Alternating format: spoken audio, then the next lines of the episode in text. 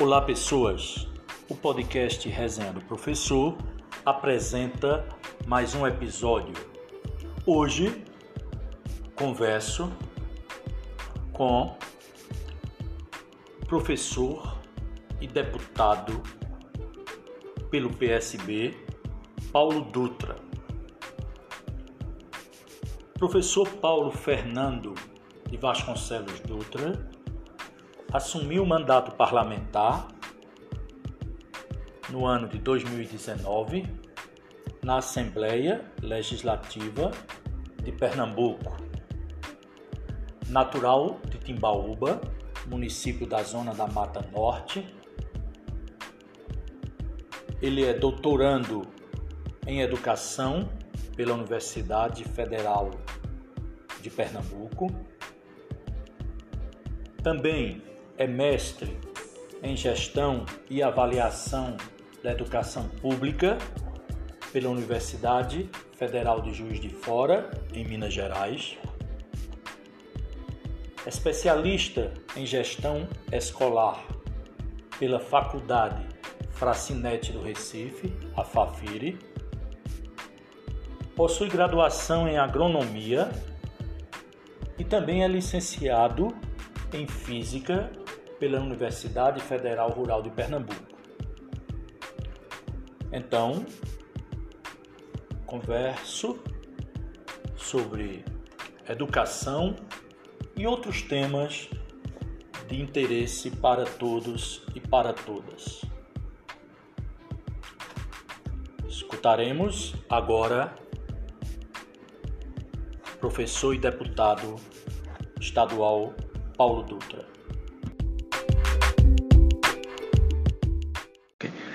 Então, conforme anunciado já na nossa introdução, hoje contamos com a presença bastante ilustre, principalmente para nós, professores, para nós pernambucanos, enfim, para todos e para todas.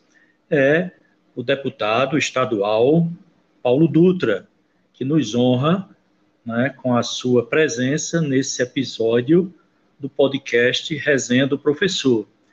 Seja bem-vindo, deputado, ao nosso podcast. Obrigado, César. Muito prazer conversar com você e todos os seus ouvintes. Muito feliz mesmo. Muito obrigado pelo convite. Então, é, nós já vamos iniciar a nossa conversa. É, eu gostaria de ouvir né, do deputado Paulo Dutra é, como foi o início da vida profissional dele, até da vida estudantil, é? como começou tudo lá, o senhor é da Zona da Mata, se eu não me engano, da região de Timbaúba, não é isso? Como foi esse começo da sua vida estudantil e depois da vida profissional, professor? Na verdade, César, eu, eu minha vida toda de estudante foi em escola pública.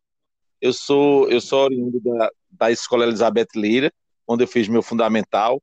Depois fui para o ginásio industrial na década de 70. Foi muito foi muito falado. Você, você aprendia também um ofício, um curso técnico, eram os antigos ginásios industriais da década de 70, e vim para o Recife. Recife eu estudei na Escola Governador Lima, em seguida no, no Americano Batista. Então minha vida, minha vida escolar, ela foi muito pública, no Americano Batista com bolsa, com bolsa, bolsa de estudo. E, e e daí foi direto, fui direto para a faculdade. No primeiro momento, eu fiz na área de, de engenharia e física, passei em física, e fiz durante três anos o curso de física.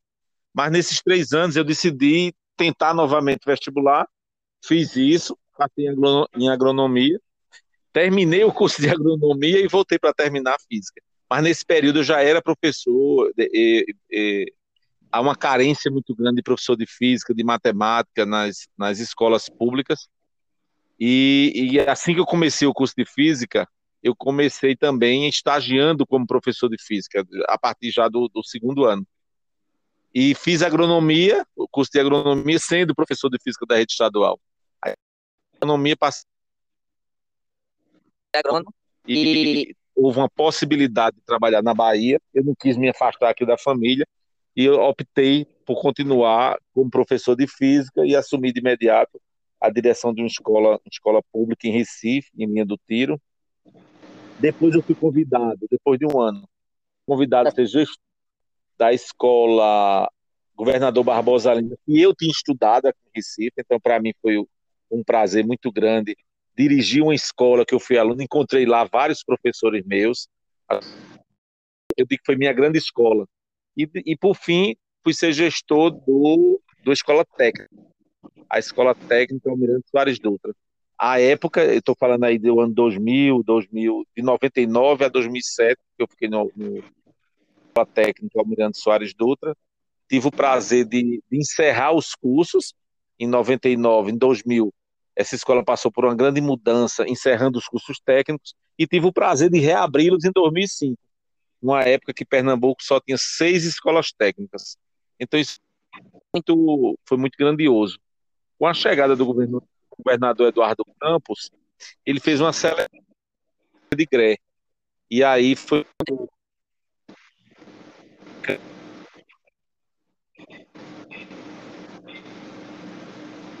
a gré Recife Norte por, por um ano. Quando eu fui convidado para em 2008 para a gente implantar as escolas integrais no estado. E em seguida, é, a conferência da responsabilidade das seis escolas técnicas para essa secretaria executiva que eu respondia. E aí nós implantamos também as escolas técnicas no, no estado. Arco Verde tem aí uma escola técnica dessas. E hoje nós contabilizamos no estado de Pernambuco 50 escolas técnicas. Dessas 50, como eu disse na, no início da minha conversa, nós, nós tínhamos seis das 50, 33 são prédios novos, iguais a essa que vocês têm aí, que atende a região de vocês aí em Arco Verde. Então, para mim, é um, de muita alegria, de muito sucesso, de ver esses, esses, esses jovens entrando nessas escolas. Começamos lá em 2008 com 51 escolas de referências.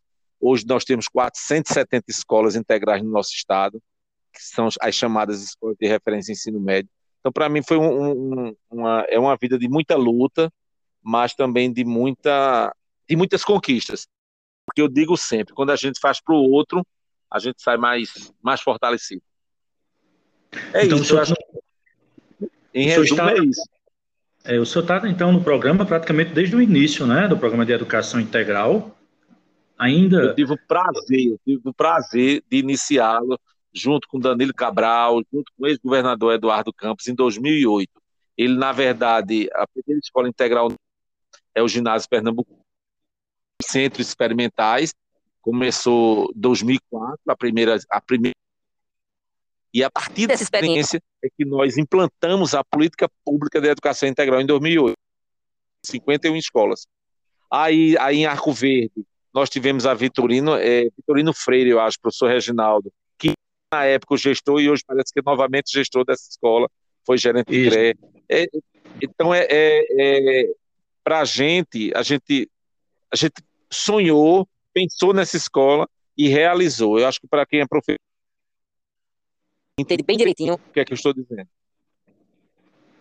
Pois bem, professor. E aí eu, eu lembro desse período do senhor, inclusive quando o senhor fala na escola técnica é, Francisco Jonas Feitosa Costa, aqui em Arco Verde, né? Ah, inclusive a biblioteca lá da escola, eu lembro que teve a inauguração e ela homenageou, inclusive, o nome de, do deputado lá na nossa, lá na biblioteca da escola técnica. Me lembro muito bem, o senhor esteve presente lá, não foi isso? Isso.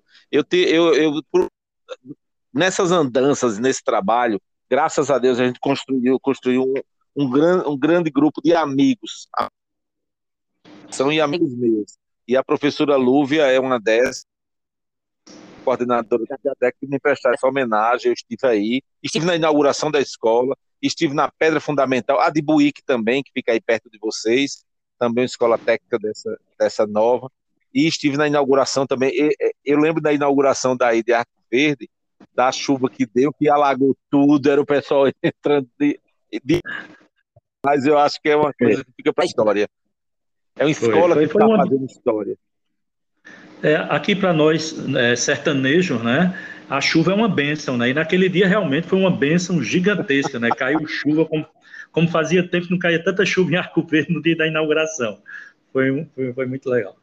Pois é bem, é, Então, a, até então, né, naquele, naquele período, nós é, tínhamos o, o, professor, né, Paulo Dutra, né? E aí, professor, houve aí uma passagem, então, né? O senhor, no período, vieram as últimas eleições, né? E o senhor, então, surgiu o seu nome como candidato a deputado estadual. Como foi essa passagem? Como foi, como surgiu esse, né? Esse, esse movimento a favor da sua candidatura a deputado estadual naquele período? No primeiro momento, César, foi de muito. Eu fiquei surpreso. Eu não queria, relutei muito, mas eu, eu digo, por, toda essa história que nós construímos de 2007, tá? Junto ao PSB, junto ao, ao governador Eduardo Campos, e me viram com essa, essa, essa possibilidade de ajudar o partido, de ajudar o projeto, e aí relutei um pouco, não queria, não era meu objetivo, meu projeto de vida não era ser, ser deputado, não era entrar na política, mas aí eu fui convencido de que a gente precisava contar essa história. O primeiro governo, Paulo Câmara, ele tinha prometido dar, dar um aumento de 100% aos professores e a gente precisava ter um discurso e mostrar a prática. O que, a gente fez?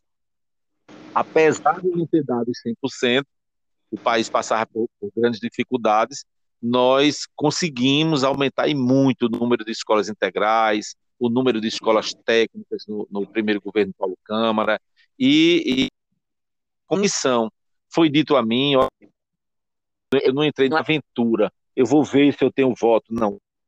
Foi dito, inclusive, a mim, ó, você pode ser primeiro ou segundo suplente, mas você não tem pesquisas aqui pela, pela pelo estudo político que a gente faz, você não vai, não consegue chegar é, enquanto deputado. E mesmo assim eu aceitei o desafio e me senti reconhecido, recompensado em 181 municípios dos 184 do estado de Pernambuco. Então é, é quando você vê que realmente essa escola ela foi reconhecida. Se qualquer outro nome, eu penso na, na época, mas foram esses 10 anos que eu passei como secretário executivo, por esses 10 anos, e 9 anos trabalhando, trabalhando na, no Estado como professor de física, que eu sou, e que me deram essa, essa vitória. Fiquei em segundo suplente. Os deputados, meus colegas deputados, assumiram na sexta-feira, dia 1 de fevereiro. Eu assumi dia 4 na segunda, o governador, dois, dois deputados para compor o secretariado dele, e eu estou lá até hoje comemorando, trabalhando e penso que representando. Então, é, o senhor, eu lembro que, assim, majoritariamente, né, é, o senhor foi, teve uma votação, assim, bem, bem considerável entre é, os profissionais da educação, mas não só ele, não é isso, deputado? Não, é verdade. Eu, eu digo, tem, tem os familiares deles, tem os amigos, Aí mesmo eu tenho um grande amigo, Reginaldo, a gente construiu, nós somos gerente de igreja juntos. O Reginaldo me deu uma ajuda muito grande, dentre tantos diretores e professores. Mas é, é, eu penso que foi especificamente esse trabalho que me fez chegar à LEP. Eu imagino. Temos um, temos um grande amigo em comum também, lá de Itaíba, o Luiz Carlos Lula, né? Que é um amigo Sim. das antigas também. Né? Então, todos, todos juntos fortaleceram o, o vosso trabalho. O, o, o deputado. E nesse período na, na Assembleia, os projetos do senhor, as indicações, essa, essa movimentação? Deixa eu dizer, no primeiro momento é, é, é uma mudança muito grande você sair do executivo para o legislativo mas nada que, que, que, a gente não aprenda, né? que a gente não construa. Eu, eu fiz a opção da gente chegar com um grupo de pessoas que trabalharam comigo, as, as pessoas que lutaram para chegar, para estarmos lá. E aí, o nosso gabinete é um gabinete muito enxuto, mas também um gabinete, eu, eu digo que muito a política partidária, mas foi a opção mesmo nossa, a gente construir junto, e eu acho que a gente está fazendo. Eu, a semana passada nós fizemos uma reunião de avaliação e eu e, e contabilizamos 30 projetos de lei. E quando você pensa em, em pouco mais de dois anos, você 30 projetos de lei ter aprovadas, 14 projetos de lei já, já aprovados, Tem, tem um, um que me orgulho muito, que foi inclusive que nós fizemos isso, construímos isso nas, nas, nas escolas técnicas, e hoje é lei no estado de Pernambuco. Então, das vagas dessas técnicas, 80% dessas vagas são para alunos que venham do ensino fundamental, também das escolas estaduais.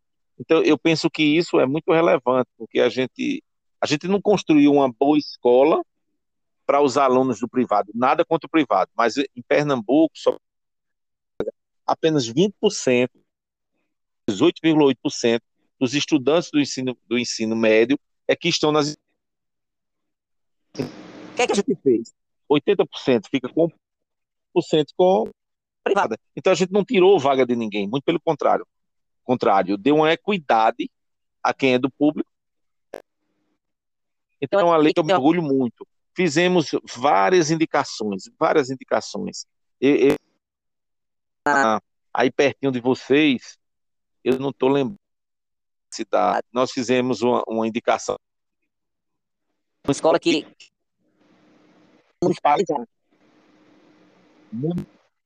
E nós entramos com um pedido, ganhou força e, e a própria comunidade se apropriou desse nosso pedido e a escola não vai ser mais municipalizada. Quer dizer, são questões que aparentemente podem não ser importantes para quem não, não está nesse, nesse movimento local, mas para quem está vivendo aquilo ali, eu acho que, que, é um ganho positivo.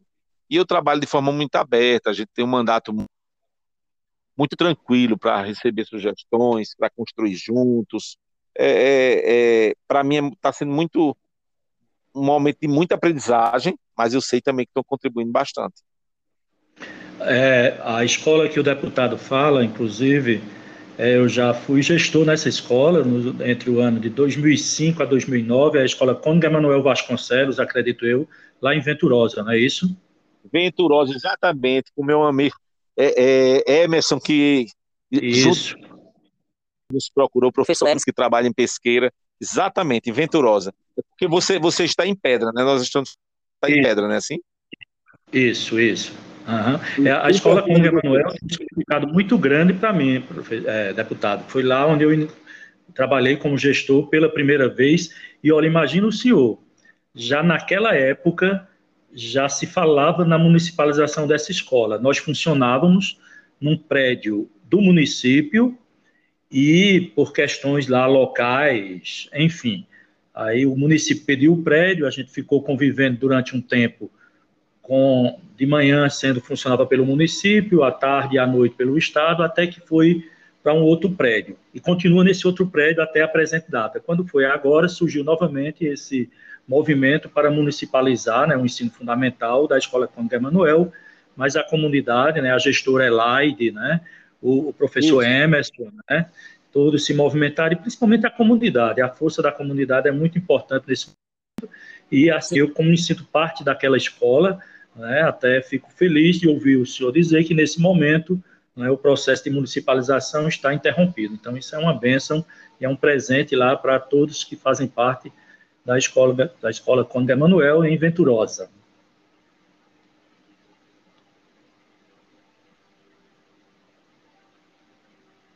Isso mesmo. Eu fiquei muito feliz de poder contribuir.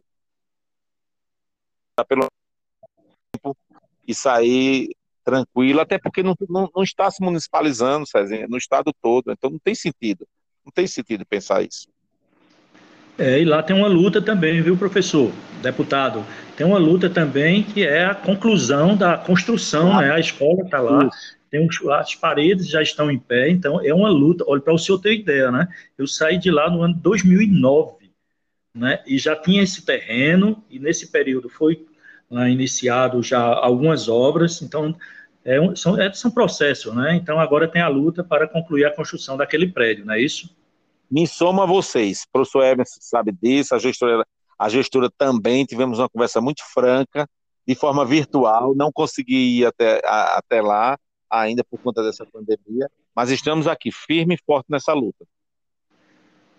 É, o deputado, assim, falando agora sobre alguns temas bem atuais, é, recentemente, inclusive, eu acompanho o senhor, e nós tivemos a fala do do líder do governo, né, o Ricardo Barros, e ele falando que professor não quer trabalhar. Em que, que mundo nós estamos vivendo, né, deputado? Que um, uma pessoa de responsabilidade pública, um deputado, um líder de governo, com uma visão tão estreita dessa. O que se diz sobre isso?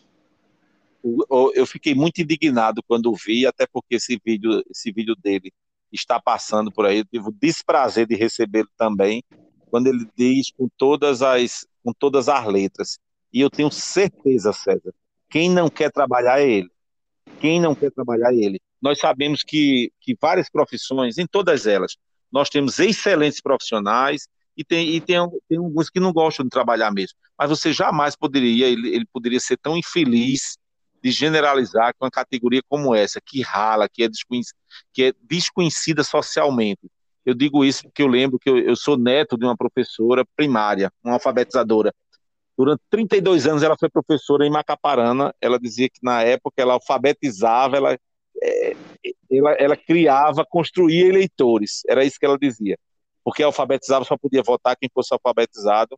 E sempre ralou e não ter, não ter o reconhecimento, muitas vezes, da própria sociedade. Aí vem um cidadão como esse, que não deve gostar de trabalhar e dizer que, numa época dessa, que eu penso que os professores como os médicos, os enfermeiros, quem trabalha na área de saúde, grandes heróis, mas não são diferentes de, de, dos professores, não. Se reinventaram, não é fácil trabalhar de forma virtual, você conversar com seu aluno, você transmitir conhecimento, você construir conhecimento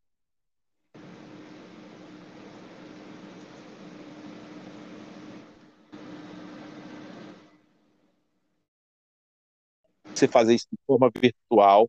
Eu sou, eu penso o contrário desse cidadão.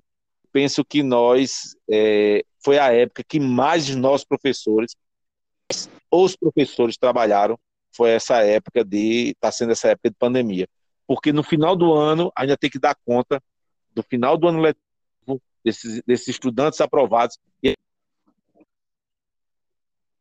abro minhas redes sociais e vejo os estudantes muito, mais muito comemorando. Que entraram, que adentraram no curso superior, que, que foram para uma faculdade onde a gente sabe que é tão difícil, principalmente em e você escutar um cidadão desse dizer que os professores não trabalham ou não querem trabalhar. É, é de você não acreditar, mas e ouvir, preparei uma resposta e a gente mandou para ele também a nível das redes sociais. É o certo. Pois é, a gente já passa por tanta desvalorização, né? E parece que é tudo muito bem orquestrado. E, e assim, nos últimos tempos, parece que nós professores fomos escolhidos por um, é, como sendo os bodes expiatórios de tudo, escola sem partido, de tudo é, que, que, que não presta a estar sendo feito na escola. Então, é, é de fato é desalentador, né? Mas ao mesmo tempo mas ao mesmo tempo é desafiador né, para nós ressurgirmos desse momento tão tenebroso pelo qual estamos passando. Não é isso, professor? Não é isso, deputado? É isso. Você disse algo aí muito interessante. Parece algo orquestrado, mas não parece não. É orquestrado, porque você vê, já começa a, a discutir agora o homeschool, a, a, a, o ensino domiciliar, que é exatamente a negação da escola. Se, se no linguajar deles o professor é quem não, não quer trabalhar, está na hora também de fechar as escolas para que a família assuma isso que é dever do Estado, que é direito do jovem a, a, a dessa, dessa criança, desse adolescente, que é totalmente constitucional. Então, até isso eles querem mexer. Então, é, é orquestrado, não parece não, é orquestrado. Um começa dizendo uma coisa, a outra vem, a ministra ou o ministro da Educação vem e continua com, com outro instrumento, mas com o mesmo objetivo. Basta dizer, né, o que nós já tivemos na educação, né, três ministros num, num, curto espaço de tempo. Então a gente já percebe, né, que tem algo, né, algo de errado ou de muito errado, né, isso, deputado. É, não, é, não é diferente da saúde, não. Estamos no quarto ministro da saúde, no quarto ministro da educação e realmente política pública não se faz assim, não. Não se faz com o que eu. Se faz com planejamento, se faz com, com metas estabelecidas e vamos em busca um grupo liderado por alguém que Uma das grandes discussões no momento, né, é a questão. Estamos voltando, né, para a abertura das escolas, né? Agora essa semana iniciou é, a volta dos alunos, e eu digo da rede estadual, né, dos alunos do terceiro ano do ensino médio, gradativamente, até o dia 3 de maio, voltarão as demais turmas, tanto do ensino médio quanto do ensino fundamental da rede estadual. Então, nesse momento, o que mais se coloca, deputado, né, essa é a grande preocupação, que eu vi que também é preocupação do senhor, né, é com a questão da, de vacinação para professores. O senhor está né, tá acompanhando isso, como é que anda essa perspectiva né, de vacinação para os profissionais da, da escola, professores principalmente? Ô César, o, o, grande problema que eu vejo, o grande problema da gente, desse, desse vírus, é falta de uma liderança que, que realmente assuma a responsabilidade. É, nós fizemos ontem, inclusive, uma, uma, um apelo, mais uma vez, um apelo ao governador Paulo Câmara, que coloque como prioridade é, não só os professores, mas todos aqueles que fazem a escola. Eu, eu, eu na segunda e terça-feira, na, na volta dos terceiros anos, eu fiz uma visita, algumas visitas às escolas, e vi que as escolas, inclusive, os protocolos, mas é, é muito inerente do jovem, de estar junto, de, de não usar a máscara, principalmente quando a gente tem uma liderança que uma liderança federal que alinhe com esse, com esse movimento. Nós fizemos esse apelo. Eu acredito, chegamos agora, pelo menos aqui em Recife, no estado, a vacina para as pessoas com 60 anos. Eu acredito que nessa próxima leva, que, que, que é vai estar bem próximo da gente estar tá tomando a vacina. O correto, o coerente era que todos trabalhassem a nação, porque escola ela, ela como muito importante, mas também é de transmissão desse vírus, que não é, não é fácil, não. Mas o momento é um momento que a gente ter muita cautela, muita tranquilidade. Também não é deixar esses meninos em casa só de forma remota. Eu, eu acredito que na, na medida que, que voltou só o terceiro ano e que a escola foi, foi revendo e avaliando os seus protocolos, acredito que a gente possa ter umas novidades aí pela frente, inclusive com a chegada da vacina para os profissionais da educação, também já os policiais. É, isso seria muito alentador, né? Nesse momento a gente compreende bastante, porque a gente sente na pele, a gente está tá na, na, né, na, linha de frente também, assim como os profissionais da saúde. Assim, enfim, na verdade, nós devíamos estar num país que tivesse vacina para todos e para todas, né? Porque a gente fica discutindo, né? Quem é grupo prioritário, quem vai primeiro. Isso não era legal. Né? O Brasil já sempre foi um exemplo de um país de imunização, de atingir grande quantidade de pessoas, e a gente agora, numa situação dessa, tem que estar escolhendo grupos prioritários, mas não é por outra razão, é porque não tem vacina, né? graças a essa pouca liderança né? no comando de um momento tão difícil, né? que cabia de fato ao mandatário maior da nação né? conduzir esse esse momento né, tão delicado. Mas é o que temos para hoje, e aí a gente fica discutindo, não é, não é professor, não é, é deputado, é que vai ser vacinado. É lamentável, não é isso? Lamentável, você, você foi muito feliz quando você colocou isso, e nós temos um exemplo muito grande que é os Estados Unidos. Na hora que se mudou a liderança, na hora que se mudou a visão, você está aí, a, a, de 16 anos sendo vacinados. E você vê também caiu drasticamente a, a contaminação, o número de mortes, enfim. Mas eu, eu quero crer que o momento é muito difícil, um pouquinho mais de paciência que essa pandemia vai passar.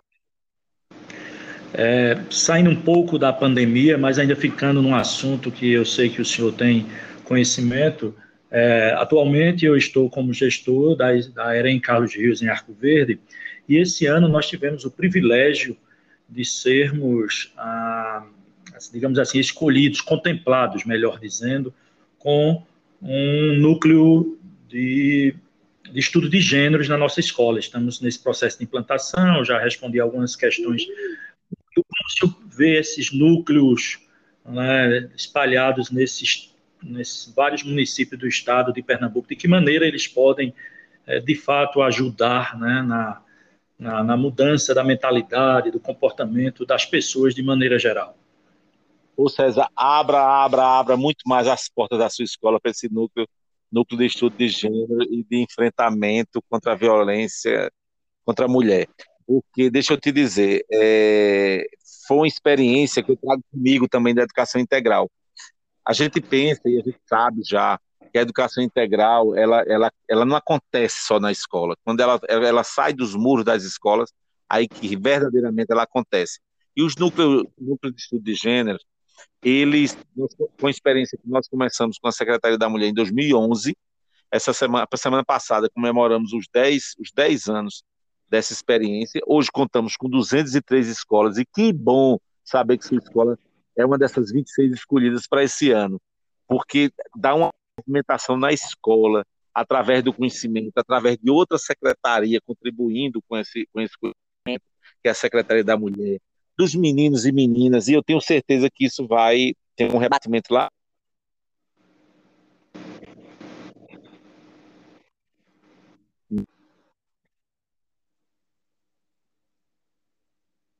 Respeito é muito maior e a gente começa a aprender, a aprender que existe uma gama de possibilidades de gêneros desses meninos. Eu digo a gente, professores, porque eu, eu comecei a aprender a partir dali também, de 2011, com a Secretaria da Mulher. Então, abra as portas, vale a pena e só quem tem a ganhar é a sociedade pernambucana.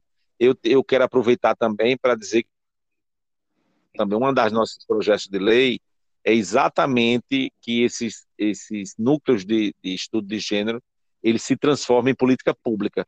Então, se nós começamos lá com cinco escolas, hoje temos 206 e o Estado tem 1.059, é que a gente possa discutir nas 1.059 escolas.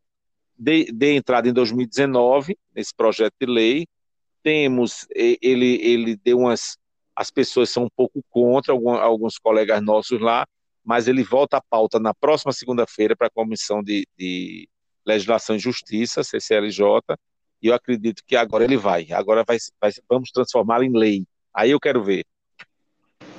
Por falar em contra e a favor, o senhor me lembrou alguma coisa agora.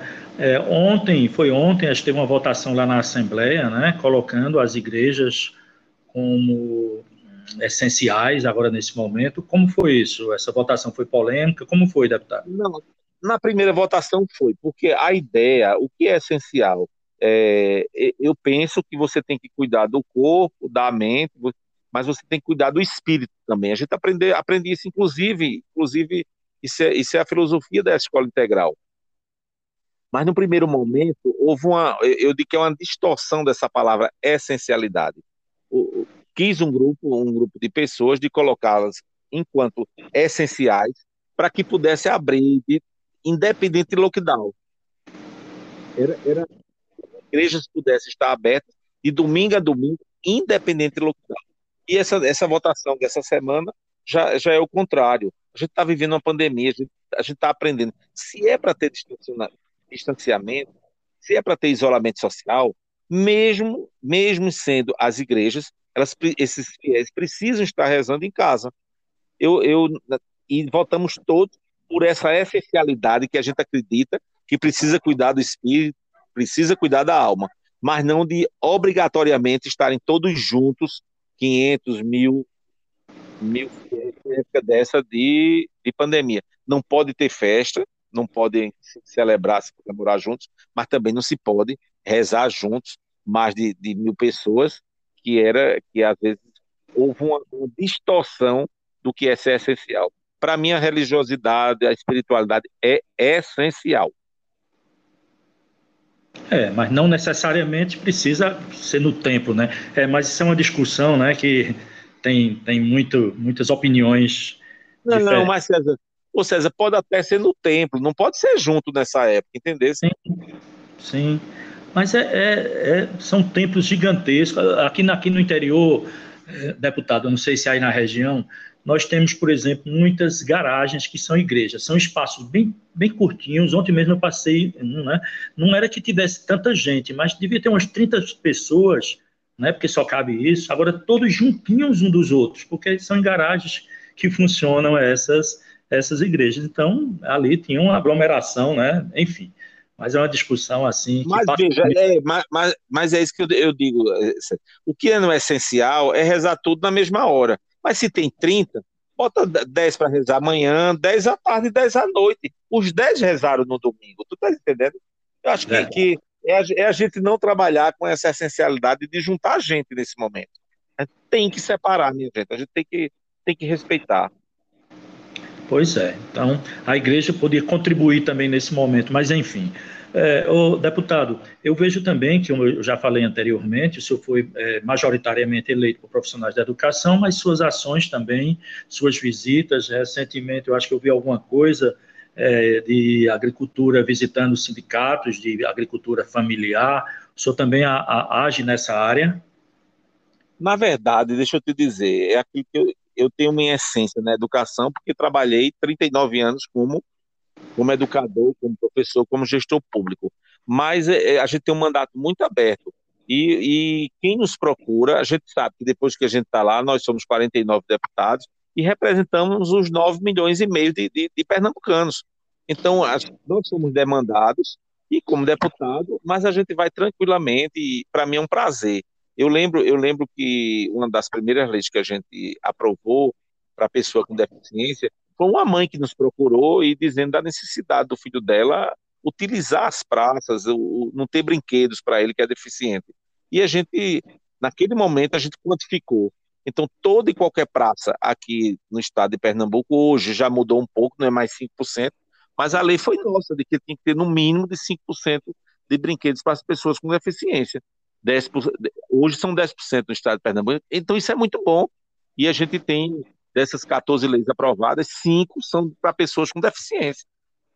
É uma, é uma área também que a gente atua, mas fomos demandados para isso e tive o prazer de trabalhar em escolas inclusivas, que trabalhavam com inclusão.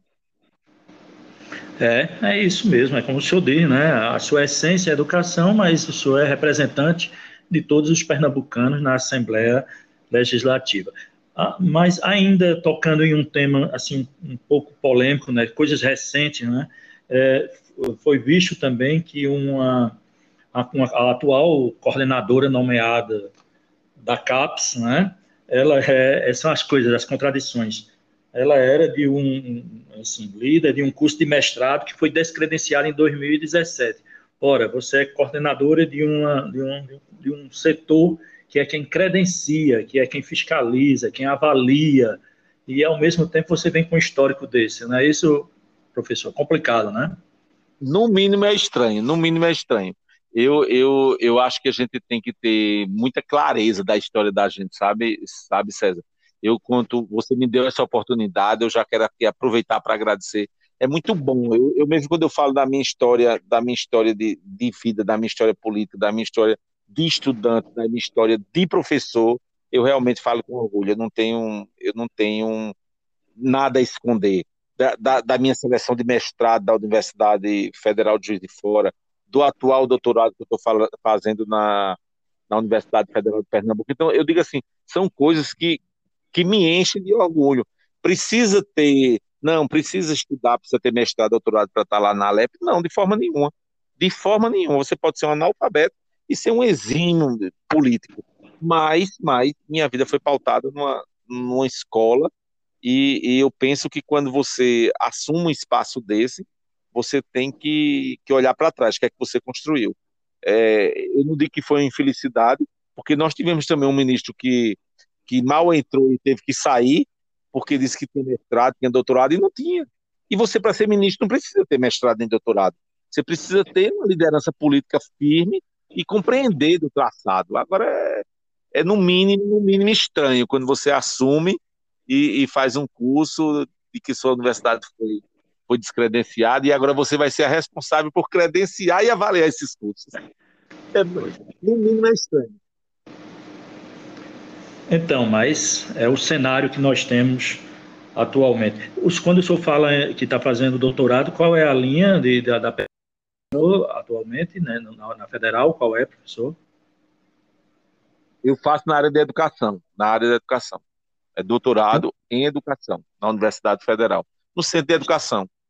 Certo, mas o senhor vai focar em que, em que, em que, que, problema específico, que solução? Meu, objeto, meu objeto de estudo é a sociogênese da educação integral no Brasil. A, a, a, eu, a minha pesquisa é fazendo um histórico, uma história de como surgiu a educação integral no Brasil, com foco em Pernambuco. Por quê? Porque há uma discussão muito grande, César, de que é, a escola aberta, acho que você, quem é professor, sabe do que eu estou falando, que a escola aberta foi um, um, indício, o início da educação integral. Só que a escola aberta, ela tinha, ela mantinha o aluno o dia todo na escola, ou então algumas tardes, ele vinha no contraturno, trabalhar com recreação. E eu trago, eu digo que a educação integral de Pernambuco, ela vem com outro foco.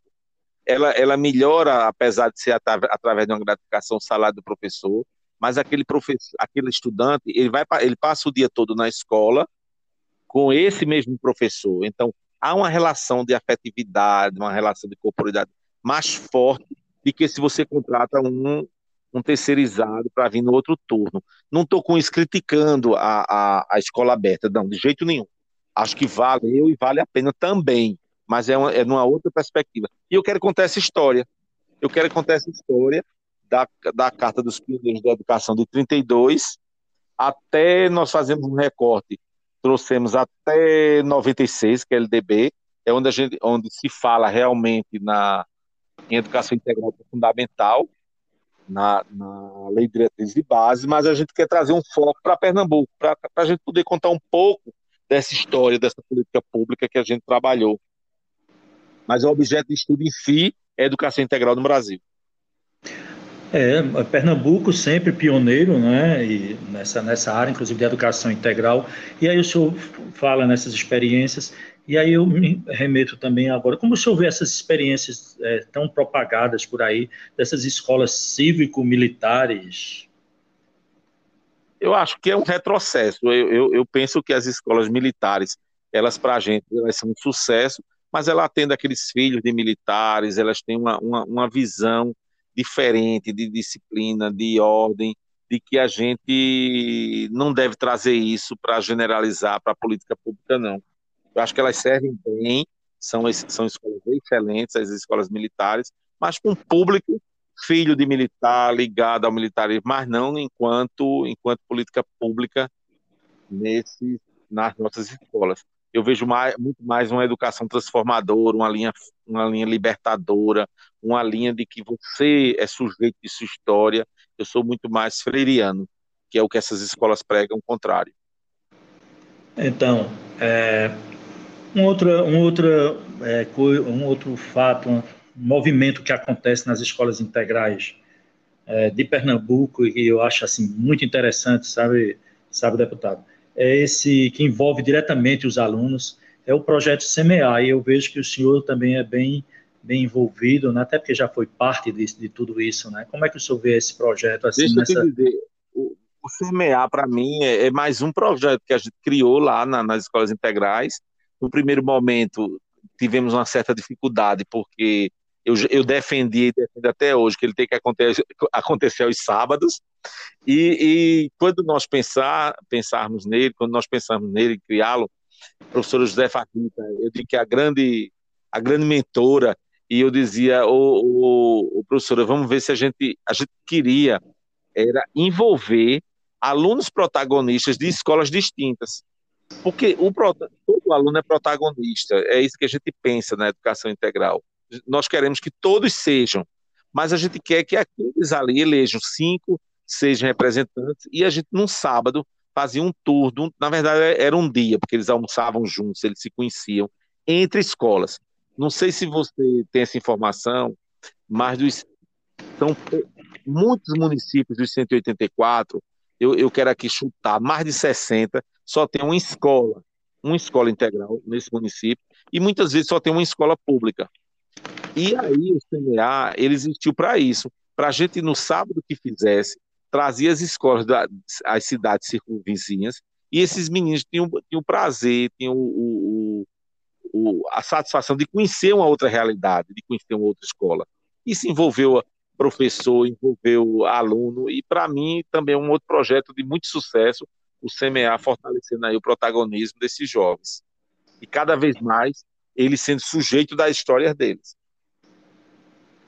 Então, pois é, e, a, é, e o cenário atual, assim, cenário político, essas CPIs, o que é que isso vislumbra para o Brasil né, nesse, a curto prazo, deputado?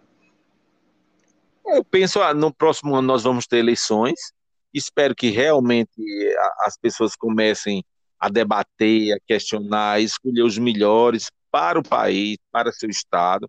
Acho que o, o, o momento ele é desafiador, é, ele é desafiador porque nós aprendemos com essa pandemia a lidar com sem ver, sem pegar, sem tocar nas pessoas, e a gente vai precisar é, aprender mesmo para diminuir as, as nossas perdas. Eu espero, espero que a gente realmente faça uma grande mudança e que essa sociedade saia mais humanizada dessa, dessa pandemia e que saiba fazer as boas escolhas. O professor Antônio Carlos tinha, é nosso, eu digo que é nosso mentor da filosofia da educação interdimensional. Ele não é dele essa frase, mas ele dizia muito que nós humanos nós somos produto das oportunidades que temos e das escolhas que fazemos. Então, acho que no próximo ano nós vamos estar aí com eleição novamente, nós vamos ter a oportunidade de mudar, a oportunidade de escolher, e eu acho que a gente que, que trabalha, que milita nessa área da educação, a gente tem uma responsabilidade dobrada de começar a, a, a discutir, a, a dar oportunidade de, das pessoas terem conhecimento do que é melhor para si e para a população. E em Pernambuco, como é que continua?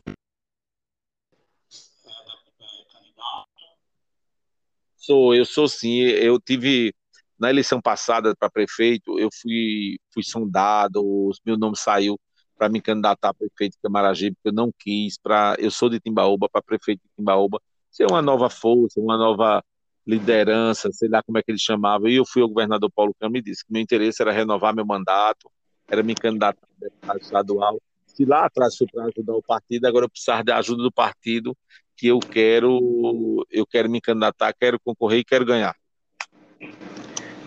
E em relação a, ao PSB em Pernambuco, tem alguma perspectiva? Ele vai ficar sozinho? Vai ficar com o PT? Nível Não, nacional? a lei, a lei está aí, né? Eu acho que essa, essa, essa, essa, essa mudança, essa possibilidade de Lula vir candidato, eu acho que muda tudo. Lula é pernambucano, Lula fez um, um governo que a gente não pode não pode esquecer do que foi o Brasil de Lula, o que é o Brasil hoje, mesmo com pandemia. Eu penso, é, essa semana nós comentávamos, se o presidente fosse Lula, eu tenho certeza que nós já tínhamos vacinado mais da metade da população brasileira. Então, acho que, que muda muito, é muito cedo para a gente discutir, mas também a gente não pode ficar calado, a gente tem que botar a boca no trombone. É verdade. Bem, deputado, assim, estamos já caminhando para o fim da nossa conversa, então, o senhor fique à vontade para finalizar esse nosso momento, esse nosso episódio. Eu, de antemão, já sua disponibilidade, sei da sua agenda apertada, uma tarde de sexta-feira, ter disponibilizado para nós da, do podcast Resenha do Professor, será ouvido lá na Pedra FM, assim como também nas redes sociais.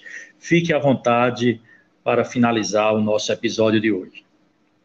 Ô César, eu queria agradecer, agradeço pela, pela oportunidade, muito bom estar conversando com o professor, acredito que suas perguntas foram muito inteligentes, mas me deixaram muito tranquilos por ser professor também e me colocar à disposição, dizer que nós estamos lá no gabinete 402 da ELEP, é, foi batizado como Gabinete da Educação, então, mas, mas que a gente está aberto a qualquer, a qualquer possibilidade de ajuda que a gente possa contribuir com a população pernambucana e me colocar mais uma vez à disposição. Gostei muito de ter conversado com você e aí vamos marcar aí um outro bate-papo e quando vier ao Recife, venha nos visitar. Um grande abraço a você e a todos os ouvintes. Obrigado ao deputado Paulo Dutra pela participação no podcast Resenha do Professor podcast Resenha do Professor. Acaba de ouvir a fala do deputado estadual Paulo Dutra, do PSB de Pernambuco.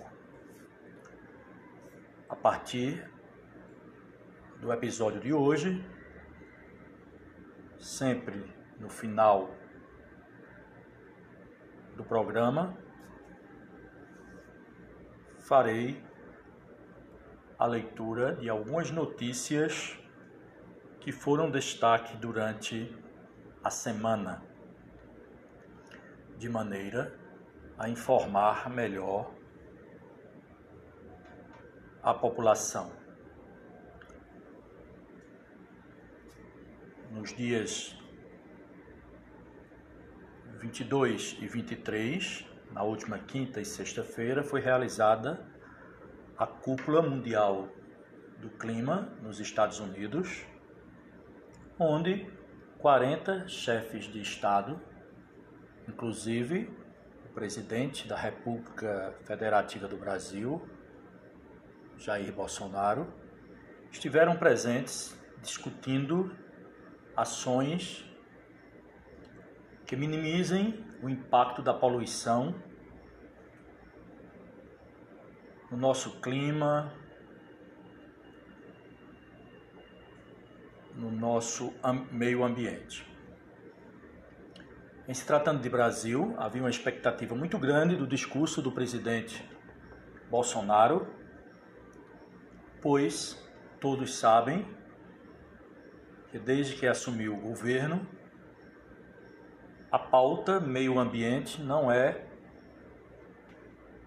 de longe prioridade no governo, há um verdadeiro desmantelamento da fiscalização de órgãos como o IBAMA, o ICMBio. Mas, no seu discurso, pouco mais de três minutos, o presidente Jair Bolsonaro traçou um cenário de propostas que inclui diminuir, acabar com o desmatamento no Brasil até o ano 2030. Estamos falando daqui a nove anos. Ao mesmo tempo que fez promessas muito boas, por sinal, se fossem praticadas de verdade. Mas, na última sexta-feira, ainda com a realização da cúpula do clima, quando ele assinou o orçamento anual, nesse orçamento o governo já corta 240 milhões de reais do meio ambiente. Isso um dia após promessa de Bolsonaro. Então, sem dinheiro não há fiscalização. Sem dinheiro não há programas de prevenção. Uma outra notícia também não tão boa é o cancelamento do censo. Ou seja, o censo é uma pesquisa realizada a cada 10 anos pelo IBGE e ele realiza uma ampla coleta de dados sobre a população brasileira e permite traçar um perfil socioeconômico do país. As entrevistas para a construção do censo deveriam ter sido realizadas em 2020, mas foram suspensas por causa da pandemia de coronavírus. Então, programou-se a realização do censo para 2021, mas foi suspenso por falta de recursos. O orçamento 2021, 2021 foi sancionado com vetos nesta quinta-feira, dia 22, pelo presidente Jair Bolsonaro, o que sacramentou a suspensão da realização da pesquisa. Educação e economia foram os ministérios mais afetados pelos bloqueios feitos no orçamento deste ano. Imaginem vocês, a educação, com todas as suas deficiências, com todos os desafios a serem enfrentados nesse momento de pandemia, foi, junto com o Ministério da Economia, a área mais afetada no corte de orçamento. Então vê-se claramente que a educação não é prioridade. Então, nós vamos continuar a luta por um espaço maior, por uma educação de qualidade, mas afirmo que não é fácil para estados e municípios promover uma educação de qualidade se há cortes de recursos. Esses foram, foram alguns assuntos importantes, entre tantos outros, que aconteceram na última semana.